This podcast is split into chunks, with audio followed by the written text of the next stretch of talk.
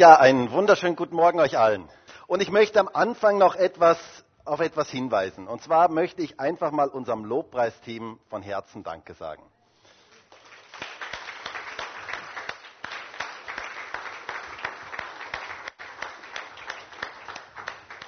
Wenn es noch Leute hier in diesem Raum gibt, die musikalische Begabungen haben, mit Singen, und zwar jetzt so singen, dass andere es vertragen können, ich möchte es mal so sagen. Also nicht nur das Singen unter der Dusche, was auch schön ist, aber ähm, wenn du eine Begabung da hast in diesem Bereich oder auch sonstige musikalische Begabung, irgendwelche Instrumente spielen kannst, du bist herzlich willkommen im Lobpreisteam. Wir können Verstärkung brauchen und es wäre cool, wenn noch mehr Leute ähm, da mit dabei sind. Und ich weiß, dass viel, viel Potenzial noch hier in diesem Raum ist. Ähm, und deswegen, wenn ihr da Begabungen habt, bitte seid doch dort noch mit dabei. Und jetzt wäre es doch cool, wenn du mal ganz kurz die Leute um dich herum begrüßt. Wenn du mal kurz einen schönen guten Morgen sagst oder guten Mittag sagst, mal kurz schaust, wer da um dich herum ist. Und ich finde es voll genial, heute so ein volles Haus zu sehen, auch draußen im Übertragungsraum. Wir begrüßen auch die Leute draußen im Übertragungsraum. Und das ist einfach total schön, dass wir so Gottesdienst zusammen feiern dürfen. Und ich möchte heute Fortsetzung machen von unserer Predigtreihe, die ja schon längere Zeit läuft. Und zwar eine Predigtreihe mit dem Thema Freude voll. Gott möchte unser Leben mit seiner Freude erfüllen. Er möchte dich und mich freudevoll machen, voller Freude machen. Das ist sein Wunsch für dein und mein Leben. Denn wisst ihr, Christen, die mit Freude erfüllt sind, machen einen gewaltigen Unterschied. Glaubt ihr das? Christen, die mit Freude erfüllt sind, machen einen gewaltigen Unterschied. Menschen, die Gottes Freude in sich tragen, können nicht verborgen bleiben. Sie werden wahrgenommen, denn Freude steckt an. Freude breitet sich aus. Freude hat eine ansteckende Wirkung und sie kann nicht verborgen bleiben. Und Gott möchte, dass wir solche Menschen der Freude sind. Und zwar, ich spreche von einer Freude, die unabhängig ist von den äußeren Umständen von einer Freude, die auch in den schwierigsten Zeiten des Lebens da ist, von einer Freude, die auch dann da ist, wenn äußerlich scheinbar gar kein Grund zur Freude da ist. Von dieser Art von Freude rede ich. Und wir möchten in dieser Predigtreihe so systematisch durch ein ganzes biblisches Buch durchgehen, nämlich den Philipperbrief, ein Brief der Freude. Paulus sitzt im Gefängnis und er schreibt einen Brief. Und man könnte meinen, das muss ja ein sehr, sehr depressiver, negativer Brief sein. So nach dem Motto, ihr lieben Philippa, mir geht es so schlecht. Ich sitze hier im Gefängnis, ich bin so alleine, es geht mir so schlecht, es geht mir so miserabel, bitte betet für mich. Aber dieser Brief ist ein ganz, ganz anderer Brief, hat einen ganz, ganz anderen Inhalt. Es ist ein Brief der Freude, eine Botschaft der Freude in den schwierigsten Umständen. Philippa 4, Vers 4 tut das, glaube ich, am besten so zusammenfassen. Freut euch in dem Herrn alle Zeit und abermals sage ich, freut euch. Das ist das, was er in diesem Brief so deutlich sagt. Und wie kann man in so einer Situation solch einen Brief schreiben? Das ist das, was mich so beeindruckt. Wie kann man in dieser Situation solch einen Brief schreiben? Was war das Geheimnis des Paulus, dass er in solch einer Situation von Freude schreiben konnte? Was war das Geheimnis seiner Freude? Dem möchten wir nachspüren in dieser Predigtreihe. Und heute ist bereits unser siebter Teil dieser Predigtreihe, eine lange Predigtreihe, ähm, aber ich glaube eine sehr lohnende Predigtreihe. Und wenn du einen Teil nicht mitbekommen hast, du kannst gerne die Predigten ja auf YouTube nochmal nachschauen.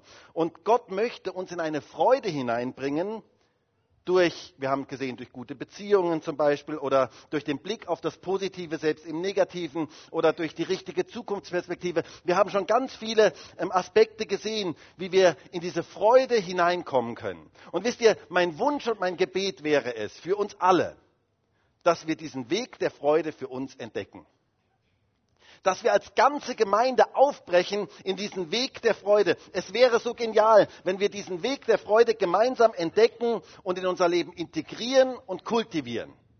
Dass wir diesen Weg der Freude gemeinsam gehen, das wäre echt der Hammer. Und ich möchte fragen, bist du dabei? Möchtest du mit mir gemeinsam diesen Weg der Freude gehen? Und vielleicht sagt jetzt der eine oder andere, ja Markus, das hast du ja schon mehrmals gefragt. Stimmt. Aber die Frage ist, hast du es schon umgesetzt? Die Frage ist, hast du es schon umgesetzt? Ist schon mehr Freude in deinem Leben? Bist du dabei, das für dich neu zu entdecken? Und das fände ich so genial, denn ich bin davon überzeugt, es hat Auswirkungen, wenn wir als ganze Gemeinde uns auf diesen Weg der Freude machen, wenn wir Freude für uns ganz neu entdecken. Gott möchte dich zu einem Mensch der Freude machen. Das ist Gottes Ziel für dich und für mich. Und heute möchten wir einen weiteren wichtigen Aspekt von einem Leben voller Freude anschauen, nämlich gute Vorbilder. Wir haben es heute schon in der Einleitung gehört. Der Titel heute lautet Freudevoll Teil 7, gute Vorbilder. Gute Vorbilder sind eine Quelle der Freude. Und wisst ihr, etwas, was es in unserer heutigen Zeit mehr als alles andere braucht, sind gute Vorbilder. Denn das gibt es kaum gute, authentische, glaubwürdige, echte Vorbilder. Das fehlt in unserer heutigen Zeit. Und jeder Mensch sucht nach Vorbildern. Vorbilder prägen unser Leben wie kaum etwas anderes. Und deswegen sind Vorbilder so wichtig. Und wisst ihr, eigentlich jeder von uns hat Vorbilder und jeder von uns ist ein Vorbild. Die Frage ist nur, ob gut oder schlecht. Das ist die große Frage ob wir ein gutes Vorbild oder ein schlechtes Vorbild sind. Und heute soll es darum gehen, wie wir zu guten Vorbildern werden können. Denn Gott möchte, dass wir gute Vorbilder sind für andere. Das ist Gottes Ziel für uns. Jeder hat Vorbilder und jeder ist ein Vorbild. Die Frage ist nur, was für ein Vorbild wir sind. Wisst ihr, es begeistert mich total, dass Gott in dieser Welt nichts tut, ohne Menschen dafür zu gebrauchen. Ist das nicht genial? Ist euch das schon mal aufgefallen, dass Gott alles, was er auf dieser Erde tut, durch Menschen tut? Also mal ganz ehrlich, ich bin davon überzeugt, Gott könnte viele Dinge alleine viel besser machen. Glaubt ihr das? Also ich bin irgendwie davon überzeugt. Ähm, aber er involviert uns als Menschen. Er möchte uns als Menschen gebrauchen. Gottes Methode, um etwas zu tun in dieser Welt, sind immer Menschen. Er möchte dich und mich gebrauchen, um etwas in dieser Welt zu verändern. Und irgendwie habe ich den Eindruck, dass dein Nachbar das gerade nicht so richtig glaubt. Und vielleicht sagst du ihm jetzt einfach mal, hey, Gott möchte dich gebrauchen. Und wenn er es glaubt, dann sag ihm das, sag das auch zurück und sag, hey, Gott möchte dich auch gebrauchen. Sag doch mal kurz deinem Nachbarn, Gott möchte dich gebrauchen. Und weißt du, wenn du das heute mitnimmst, dann hast du schon ganz viel mitgenommen. Gott möchte dich gebrauchen. Er hat einen Plan für dein Leben. Er möchte jeden Einzelnen hier heute in diesem Raum und auch jeden, der diese Predigt im Internet schaut, er möchte jeden Einzelnen gebrauchen. Und wisst ihr, das Schöne ist, er gebraucht fehlerhafte, schwache Menschen, die sich ihm zur Verfügung stellen.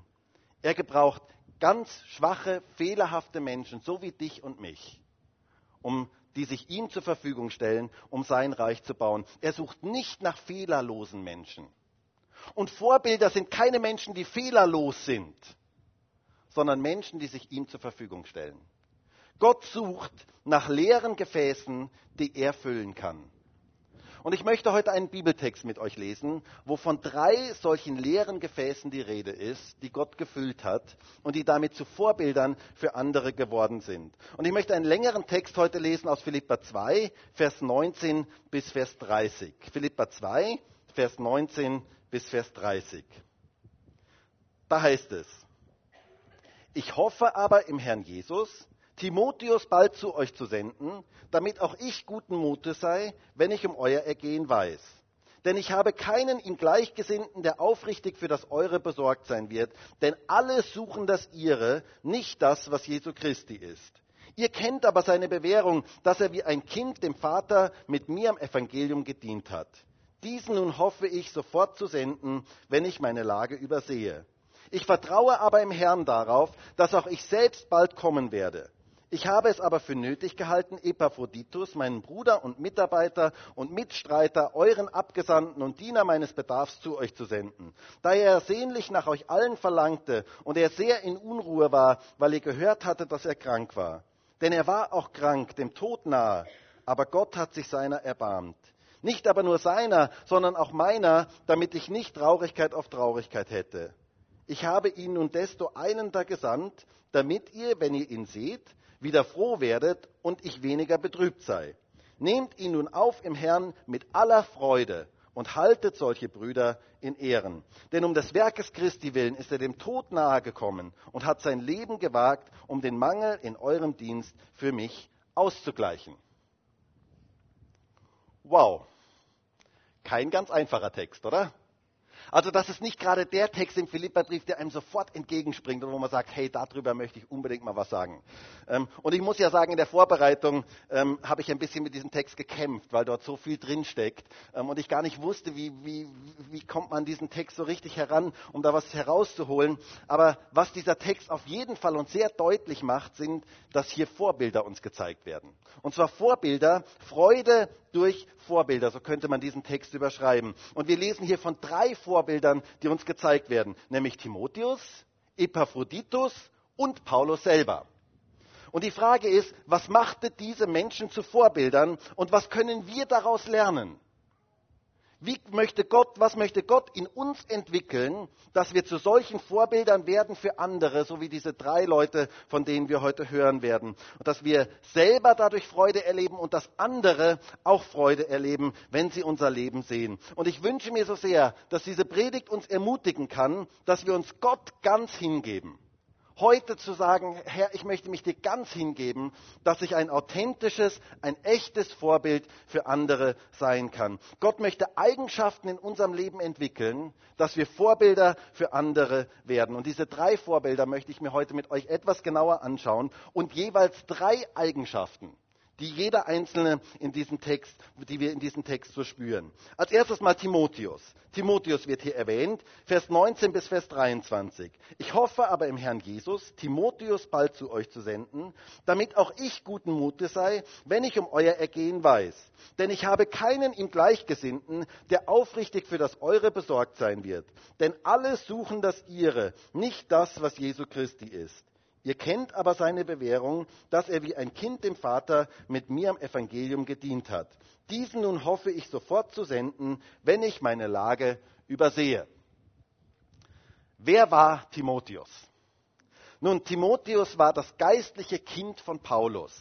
Und er war ein junger Pastor, den Paulus sehr ermutigte, dass er nicht wegen seiner Jugend verachtet werden sollte. Wisst ihr, Gott liebt Jugendliche. Gott liebt junge Menschen und er möchte sie gebrauchen. Glaubt ihr das? Gott möchte sie gebrauchen. Das sehen wir gerade beim Timotheus so deutlich. Zwei Bücher im Neuen Testament sind an diesen Timotheus geschrieben, an diesen jungen Mann geschrieben, den Gott gebrauchen wollte. Und Paulus ermutigte ihn in diesen Büchern und sagt, niemand verachte deine Jugend. Sei stark und mutig. Und ich möchte das auch heute unseren jungen Leuten sagen, niemand verachte eure Jugend. Gott möchte junge Menschen gebrauchen. Er möchte jung und alt, na alt gibt's nicht, älter. Er möchte jung und älter gebrauchen. Gott möchte uns zusammen gebrauchen, dass wir Reich Gottes bauen. Und hier in unserem Text erwähnt Paulus einige ganz wichtige Eigenschaften, die durch die äh, Timotheus zu einem geistlichen Vorbild für andere geworden ist. Vers 19 und Vers 20 heißt es, ich hoffe aber im Herrn Jesus Christus, Timotheus bald zu euch zu senden, damit auch ich guten Mutes sei, wenn ich um euer Ergehen weiß, denn ich habe keinen ihm Gleichgesinnten, der aufrichtig für das Eure besorgt ist. Timotheus war aufrichtig oder zuverlässig, man konnte sich auf ihn verlassen. Das ist mal das Erste, was wir sehen, eine ganz wichtige Eigenschaft. Man konnte sich auf ihn verlassen. Dieses Wort aufrichtig ist ein interessantes Wort. Es bedeutet eigentlich zuverlässig oder ehrlich oder echt oder ordentlich oder richtig. Es war jemand, auf den man sich verlassen konnte. Paulus sagte, dass er niemand ihm Gleichgesinnten hat. Wisst ihr, Gott sucht heute nach Menschen, die zuverlässig sind nach Menschen, die zuverlässig sind, auf die man sich verlassen kann. Das ist eine ganz, ganz wichtige Eigenschaft, die Gott in unserem Leben äh, ähm, entwickeln möchte. In jedem Einzelnen von uns entwickeln möchte. Denn wisst ihr, das ist eine Eigenschaft, die Gott eigentlich widerspiegelt. Denn Gott ist zuverlässig. Auf Gott kann man sich verlassen, oder? Und das ist das, was er in unserem Leben widerspiegeln möchte, was er in unser Leben hineinbringen möchte. Paulus gibt dem Timotheus in 2 Timotheus 2, Vers 2 einmal einen guten Rat. Und er sagt dort zu ihm, und was du von mir in Gegenwart vieler Zeugen gehört hast, das vertraue treuen oder zuverlässigen Menschen an, die tüchtig sein werden, auch andere zu lehren. Treue und Zuverlässigkeit ist so etwas Wichtiges in Gottes Augen. Wusstest du, dass für Gott Treue wichtiger ist als Erfolg? Dass es so etwas Wichtiges gerade in unserer heutigen Zeit, wo wir so erfolgsorientiert sind. Für Gott ist Treue wichtiger als Erfolg. Gott liebt es, wenn Leute treu sind. Und zwar treu sind in dem, wo er sie hingestellt hat. Und wisst ihr, ich bin so dankbar für so viele tolle Leute in unserer Gemeinde, die Gott hier in diese Gemeinde hineingestellt hat und die einfach treu ihren Dienst tun. Die einfach treu das tun, was Gott ihnen gegeben hat. Das ist einfach so etwas Geniales. Ohne diese Leute könnte diese Gemeinde nicht existieren. Gott liebt Verbindlichkeit und Treue. Das ist vielleicht heute nicht sehr populär zu sagen, aber es ist die Wahrheit. Und es ist wichtig, es zu sagen. Gott liebt Verbindlichkeit. Er liebt es, wenn wir verbindlich sind. Gott liebt es, wenn wir zuverlässig sind, wenn man sich auf uns verlassen kann. Denn dadurch werden wir zu Vorbildern für andere, so wie der Timotheus. Paulus sagt in 1. Äh, Korinther 4, Vers 2 einmal, übrigens sucht man hier an den Verwaltern, dass einer treu erfunden werde. Gott sucht nach Menschen, die treu sind. Solche Menschen kann er gebrauchen. Und ich möchte dir ein Geheimnis sagen. Wer treu im Kleinen ist, den kann Gott über mehr setzen.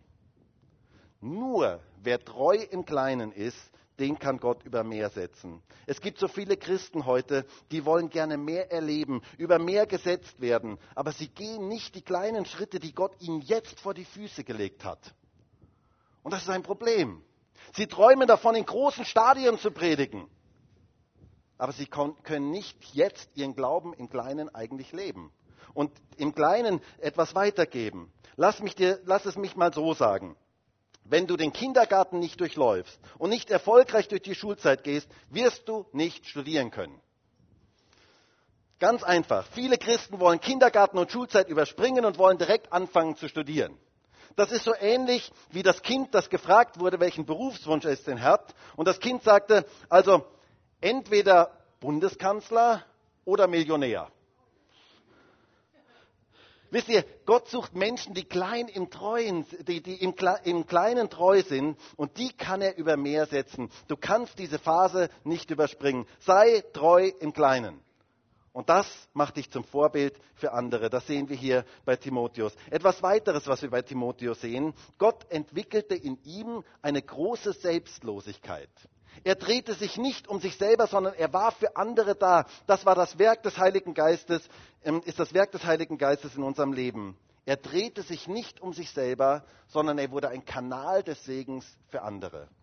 Wir lesen das hier in Vers 21. Denn alle suchen das ihre, nicht das, was Jesu Christi ist. Timotheus war anders. Paulus sagt, ich habe keinen ihm Gleichgesinnten. Timotheus war anders. Er ließ sich von Gott gebrauchen, nicht das Seine zu suchen, sondern das der anderen.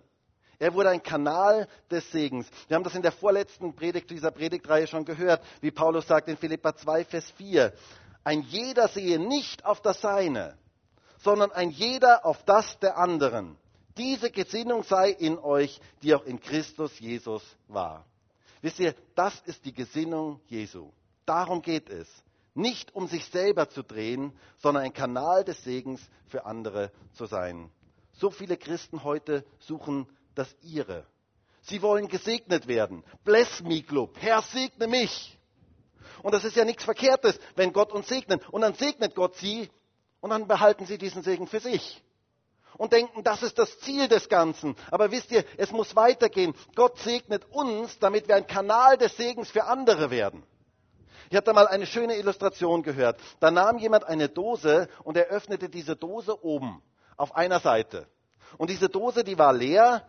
Und dann sagte er, so sind ganz viele Christen heute. Sie beten, Herr, segne mich, gib mir. Und dann füllt Gott diese Dose. Und dann denken sie, das war's. Super, jetzt ist die Dose voll. Aber eigentlich möchte Gott diese Dose auch unten aufmachen dass es durchfließen kann. Er segnet uns, damit wir ein Segen für andere sein, kann, sein können. Und er möchte, dass wir ein Kanal des Segens sind. Er hat dich gesegnet, damit du ein Segen sein kannst.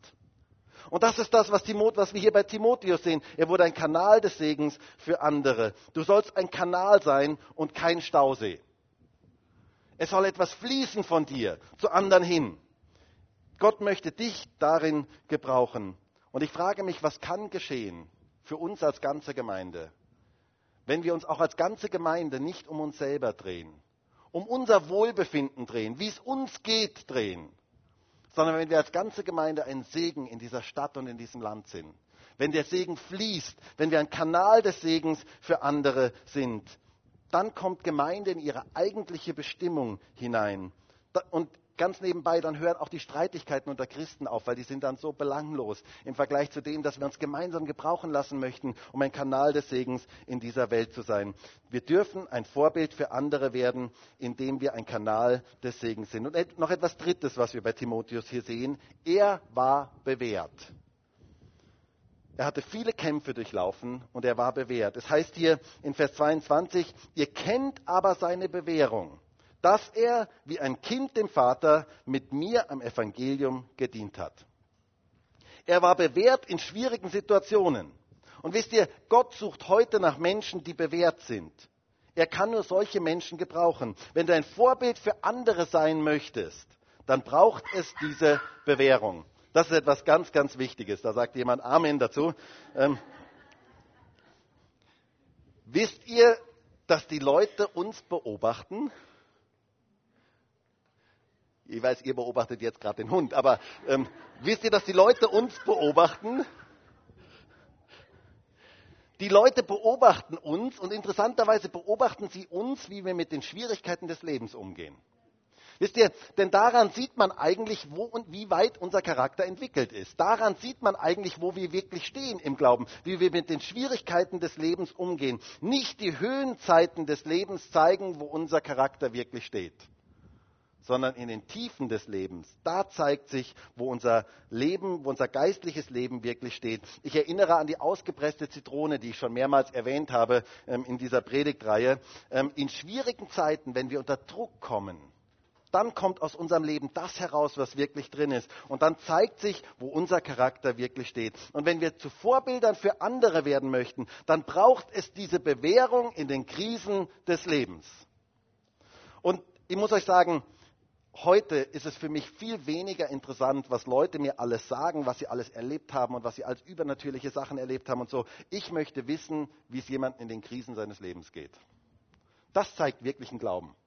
In den Höhen ist es sehr, sehr leicht, tolle Sachen zu erleben. Aber wie geht es in den Krisen des Lebens? Und da zeigt sich der wirkliche Glaube. Da zeigt sich, bin ich verbittert oder bin ich süß geworden? Was hat sich da bei mir entwickelt? Welche geistliche Reife ist in meinem Leben? Und hier heißt es von Timotheus, Timotheus hat sich bewährt. Er hat sich bewährt. Und Gott möchte, dass du dich in den Kämpfen des Lebens bewährst. Das ist sein Ziel für dich und für mich. Und dann werden wir zum Vorbild für andere. Timotheus, ein gewaltiges Vorbild. Dann das zweite, was wir hier sehen, das zweite Vorbild, Epaphroditus. Wenn du mal einen schönen Namen für ein Kind suchst, hier ist einer. Also kommt sicherlich richtig gut in der Schule. Wie heißt du? Epaphroditus. Kannst du das mal buchstabieren, bitte, wie das genau heißt? Also ein bemerkenswerter Mann. Und Paulus sagt hier in Vers 25, ich habe es aber für nötig gehalten, Epaphroditus, meinen Bruder und Mitarbeiter und Mitstreiter, euren Abgesandten und Diener meines Bedarfs zu euch zu senden. Er sagt hier, er ist sein Bruder, Mitarbeiter, Mitstreiter, Abgesandter und Diener seines Bedarfs. Wow. Das sind geniale Eigenschaften für einen Mitarbeiter, die Paulus hier erwähnt. Und damit wird er zum Vorbild für andere. Er hat mitgearbeitet, mitgekämpft und hat ein dienendes Herz für andere. Was für geniale Eigenschaften. Und wisst ihr, es ist so genial, wenn man Geschwister an seiner Seite hat, die mitarbeiten, mitkämpfen und ein dienendes Herz haben. Das ist so ein gewaltiges Geschenk. Und ich möchte sagen, dass ich in unserer Gemeinde solche Leute kenne und dass ich so dankbar bin für solche Leute, die sich einsetzen, die mitarbeiten, die mitkämpfen in diesem geistlichen Kampf, die andere verteidigen, die sich vor andere stellen und andere verteidigen und die ein dienendes Herz für andere haben. Das ist einfach so etwas Geniales. Das ist ein Riesengeschenk. Wir brauchen Epaphroditus in unseren Gemeinden. Wir brauchen solche Leute, die so ein Herz haben. Das ist das, was Gott entwickeln möchte in unserem Leben. Aber Epaphroditus zeichnete noch etwas weiteres aus. Er hatte eine echte Liebe zu seinen Geschwistern. Eine echte Liebe. Liebe war das Motiv seines Dienstes. Es heißt hier in Vers 26, da er ja sehnlich nach euch allen verlangte und er sehr in Unruhe war, weil ihr gehört hattet, dass er krank war. Er spiegelte Jesus und seine Liebe in dieser Welt wider. Er verlangte sehnlich nach ihnen. Spürte da etwas von dieser Liebe? Von dieser tiefen Liebesbeziehung, von dieser Dimension der Liebe Gottes, die er ausstrahlte? Christen strahlen Liebe aus. Hast du das gehört? Christen strahlen Liebe aus. Stimmt doch, oder? Jesus hat gesagt, an der Liebe untereinander werdet ihr erkannt werden. Daran wird die Welt erkennen, dass ihr meine Kinder seid. Das heißt, das Erkennungszeichen für Christen ist Liebe. Das ist eine steile These, aber biblisch. Gott möchte, dass wir an der Liebe erkannt werden. Und dieser Epaphroditus hatte eine echte Liebe zu seinen Geschwistern. Und das möchte Gott auch in uns wirken. Und das Dritte, er gab alles für das Evangelium hin. Paulus sagt hier zu den Philippern in, in, Vers 29, nehmt ihn nun auf im Herrn mit aller Freude und haltet solche Brüder in Ehren, denn um des Werkes Christi willen ist er dem Tod nahegekommen und hat sein Leben gewagt, um den Mangel in eurem Dienst für mich auszugleichen. Er gab alles hin für das Evangelium. Er gab sein ganzes Leben dafür hin. Wie genial. Es braucht solche Epaphroditusse in unserer Zeit. Menschen, die Mitarbeiter sind, Mitstreiter sind, Diener sind, die eine Liebe haben zu anderen, aber die auch alles für das Evangelium hingeben. Und Paulus sagt, solche Vorbilder haltet in Ehren. Das sind Menschen, die man in Ehren halten kann. Epaphroditus, was für ein tolles Vorbild. Und dann sehen wir noch ein drittes Vorbild in unserem Text. Und das ist nicht so offensichtlich. Das ist nämlich Paulus selber. Er selber wird hier zum Vorbild, wie er über seine Mitarbeiter schreibt. Habt ihr gesehen, mit welcher Hochachtung und Wertschätzung Paulus über seine Mitarbeiter spricht? Timotheus und Epaphroditus, wie er über sie redet. Paulus war ein totaler Ermutiger. Das sehen wir hier in diesem Text so deutlich. Er wurde zum Vorbild für andere, weil er ein totaler Ermutiger war. Und Gott möchte, dass du ein Ermutiger für andere bist. Das ist Gottes Ziel für dich und für mich. Und darf ich dich mal fragen, bist du ein Ermutiger für deine Geschwister? Bist du ein Ermutiger für die Menschen in deinem Umfeld? Es ist so schön, wenn Menschen Ermutiger sind. Und wisst ihr, ich habe mich entschieden, ich möchte ein Ermutiger sein. Ich möchte von ganzem Herzen ein Ermutiger der Menschen in meinem Umfeld sein. Und die Frage ist, möchtest du das auch? Gott sucht nach Menschen, die ermutiger sind. Paulus redet in höchster Hochachtung und Respekt von diesen Männern. Er drückt Wertschätzung aus. Und wisst ihr, das prägt eine Atmosphäre in einer Gemeinde, wenn wir Wertschätzung ausdrücken, wenn wir Ermutiger für die anderen sind, wenn wir andere anfeuern. Das ist das, was eine Atmosphäre in einer Gemeinde prägt. Und da möchte Gott dich und mich dazu gebrauchen. In Römer 15, Vers 2 heißt es einmal, jeder von euch gefalle dem Nächsten zu Guten zur Erbauung oder zur Ermutigung. Du sollst eine Ermutigung für andere sein. Wisst ihr, im Leben gibt es viele Kritiker, aber wenig Ermutiger. Und ich wünsche mir, dass das in der Gemeinde Jesu anders ist. Dass wir Ermutiger füreinander sind. Geistliche Väter und Mütter, das ist das, was es braucht. Das sind Ermutiger. Habt ihr das mal beobachtet, wenn ein Vater oder eine Mutter dem Kind das Fahrradfahren beibringt? Also ich habe das vor kurzem mal wieder beobachten dürfen ähm, und das war ganz, ganz schön, das zu beobachten. Ähm, das Kind fuhr und der Vater hielt das Rad hinten fest ähm, und das Kind fuhr und der Vater war halt ganz begeistert und dann irgendwann ähm, fuhr das Kind alleine. Der Vater ließ das Kind los und das Kind fuhr alleine und der Vater rief, du schaffst das, ja super, perfekt, du machst das ganz genial. Und das Kind fuhr eine Zeit alleine und plötzlich fiel es um und lag auf dem Boden. Und was tat der Vater? Er nahm das Rad weg und sagte, du bist zu blöd zum Fahrradfahren, vergiss es, pack mal ein, hör mal auf. Nein, ihr hättet das sehen müssen. Das war so ein tolles, ähm, Schau, äh, fast ein Schauspiel ähm, vor meinen Augen. Ähm, dieser Vater, der war so ein Ermutiger. Ähm, er sagte zu dem Kind, hey, du schaffst das. Setz dich wieder rauf aufs Rad und weiter geht's. Komm nicht aufgeben. Du wirst das schaffen. Ich glaube an dich. Du schaffst das.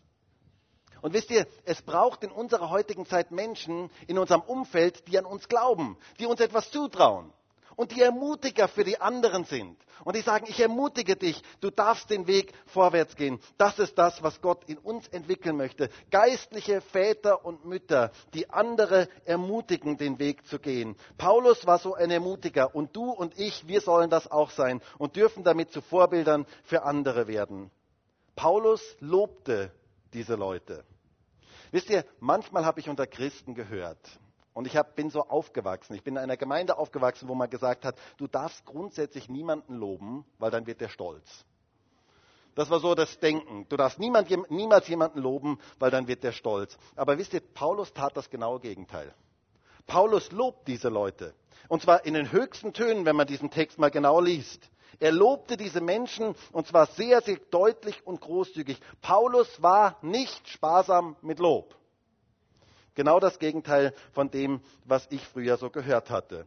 Und wir dürfen davon lernen, dass wir andere loben. Denn wisst ihr, selbst Gott lobt Menschen. Recht, so du guter und treuer Knecht und so weiter. Ihr, ihr wisst, da gibt es viele solche Stellen, wo Gott Menschen lobt. Und wir dürfen von Gott lernen, von ihm das widerspiegeln lassen in unserem Leben, dass wir andere loben. Die Bibel sagt uns in Philippa 4, Vers 8, übrigens Geschwister, alles was wahr, alles was ehrbar, alles was gerecht, alles was rein, alles was liebenswert, alles was wohllautend ist, wenn es irgendeine Tugend und wenn es irgendein Lob gibt, das erwägt. Wow. Wenn es irgendein Lob gibt, das erwähne. Hey, das wäre doch eine coole Lebenseinstellung, oder? Immer das Positive zu sehen. Wie wäre es, wenn du in der nächsten Woche das so ganz praktisch umsetzt, wenn Gottes Wort so ganz praktisch in deinem Leben wird, wenn du sagst, wenn ich irgendwas zu loben finde, das werde ich erwähnen. Nicht das Negative sondern ich werde das Positive erwähnen. Das verändert etwas in unserer Umgebung, davon bin ich überzeugt. Drück Lob aus, so wie Paulus. Lobe vielleicht heute noch Menschen, gehe heute auf Menschen zu und sag, hey, ich finde das so cool, was du machst. Ihr könnt zum Beispiel heute mal alle na nicht alle vielleicht, aber mal viele zum Te zur Technik nach hinten gehen. Wisst ihr, die Technik wird immer dann erwähnt, wenn es nicht funktioniert. Dann wird gesagt, es ist zu laut und es ist zu was weiß ich irgendwas. Es kommt selten, ich weiß nicht, Ressa, du musst mich da korrigieren, aber es kommt wahrscheinlich selten jemand und sagt, hey, es war einfach cool, du hast es einfach super gemacht. Aber es wäre doch so gut, wenn wir das ausdrücken. Oder den, diejenigen, die heute mit den Kindern draußen sind, mal auf sie zuzugehen, zu sagen, hey, ich finde das so toll, dass du das machst. Drück Lob aus, ähm, sag es, drück es aus, werde eine Ermutigungsrakete für andere. Das wäre doch so genial, Lob auszudrücken. Und Paulus war voller Dankbarkeit und er drückte diese Dankbarkeit aus. Was für geniale Eigenschaften, die wir hier von Paulus sehen. Und dadurch wurde Paulus zum Vorbild für andere. Und er, Gott möchte, dass auch wir so zu Vorbildern für andere werden. Ich möchte noch zum Schluss auf eine ganz wichtige Frage kommen. Wie werde ich denn jetzt ganz praktisch zum Vorbild? Was muss ich denn dafür tun? Wie komme ich dahin, dass diese Eigenschaften in meinem Leben entwickelt werden? Und wisst ihr, wenn wir die Predigt jetzt hier beenden würden, dann könnte das sehr leicht rauskommen, so als eine ganz leistungsorientierte Sache, so nach dem Motto, ich muss mich mehr zusammenreißen, damit ich ein besseres Vorbild werde. Und das ist überhaupt nicht die Botschaft heute, sondern wir sehen es gerade bei Timotheus, Epaphroditus und bei Paulus, dass sie zu Vorbildern geworden sind, nicht durch ihre eigene Kraft, sondern dass der Heilige Geist, das in ihnen gewirkt hat, dass diese Charaktereigenschaften in ihrem Leben hervorgekommen sind. Wenige Verse vor unserem Text, beim letzten Mal haben wir uns das angeschaut, heißt es in Vers 13, in Kapitel 2, Vers 13, denn Gott ist es, der in euch wirkt, sowohl das Wollen als auch das Vollbringen zu seinem Wohlgefallen. Gott wirkt das in uns.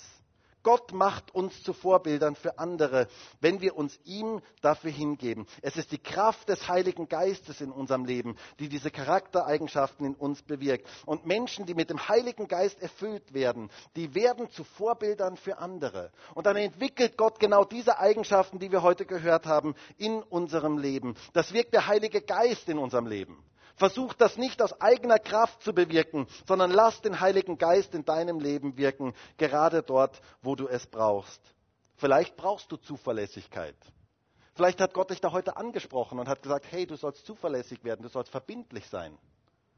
Und dann bitte doch den Heiligen Geist heute, Heiliger Geist, bitte erfüll du mich, dass ich so zuverlässig sein kann. Vielleicht brauchst du es, dass du dich nicht um dich selber drehst, sondern dass du ein Kanal des Segens für andere wirst.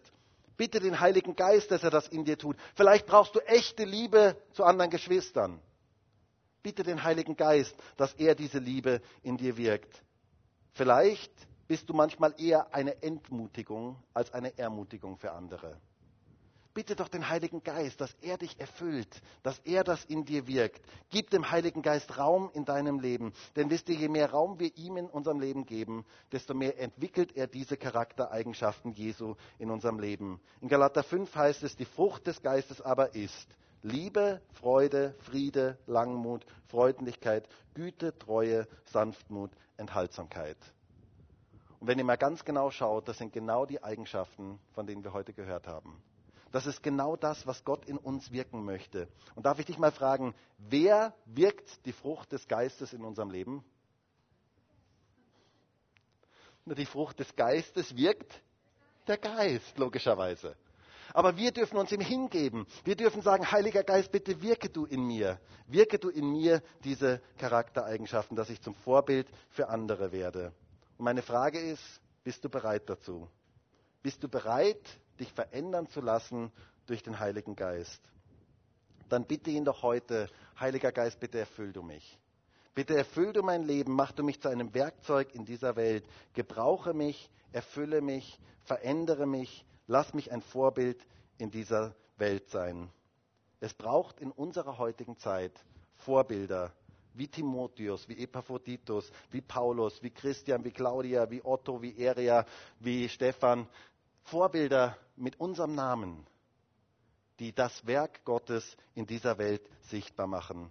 Und wie wäre es, wenn wir heute in diesem Gottesdienst unser Gott ganz neu hingeben und sagen, Herr, bitte wirke du diese Eigenschaften in unserem Leben. Verändere du unser Leben, dass wir dich sichtbar machen in dieser Welt. Und wisst ihr, es ist wirklich mein Wunsch und mein Gebet. Und ich weiß, es war heute viel in dieser Predigt drin. Ähm, und dieser Text, in diesem Text steckt viel drin. Aber es ist wirklich so sehr mein Gebet, dass wir uns heute Gott hingeben und dass wir sagen, Herr, bitte verändere du uns, dass wir Vorbilder werden, authentische, echte Vorbilder werden in dieser Welt. Denn das ist Gottes Wunsch für jeden Einzelnen von uns. Und ich würde so gerne jetzt mit uns gemeinsam dafür beten. Vielleicht können wir gemeinsam aufstehen.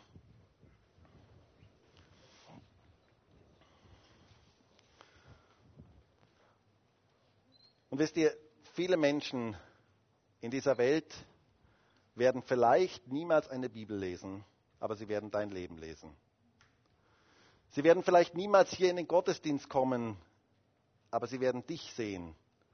Und das wird sie dazu bringen, dass sie entweder anfangen, in der Bibel zu lesen, dass sie anfangen, in den Gottesdienst zu kommen, weil das sie neugierig macht, oder es wird sie abstoßen. Und ich wünsche mir so sehr, dass wir heute uns vor Gott stellen und dass wir sagen, Herr, bitte erfüll du mich mit deinem Heiligen Geist. Komm du mit der Kraft deines Geistes in mein Leben. Herr, und ich bitte dich für jeden Einzelnen von uns, für jeden, der heute hier in diesem Gottesdienst ist. Herr, wir stehen hier vor dir und wir möchten solche Vorbilder werden, so wie Timotheus, so wie Epaphroditus, so wie Paulus selber. Wir möchten Vorbilder sein in dieser Welt, die so dringend nach Vorbildern sucht. Herr, und ich bitte dich darum, dass wir authentische, echte Vorbilder sein können, die dich widerspiegeln in dieser Welt.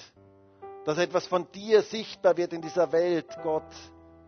Und ich bitte dich für jeden Einzelnen von uns, auch für diese Woche, dass wir Vorbilder sein können, dass wir Segen sein können dort, wo wir sind. Und dass etwas von deinem Wesen wiedergespiegelt wird in dieser Welt durch jeden Einzelnen von uns. Herr, wir wissen, dass wir das aus eigener Kraft nicht können. Wir wissen, dass wir aus eigener Kraft uns nicht verändern können, aber wir können uns dir hingeben, dass du diese Frucht des Geistes in unserem Leben wirkst, dass du in unserem Leben Veränderung schenkst in den Bereichen, wo wir es brauchen und dass wir dadurch Vorbilder für andere werden.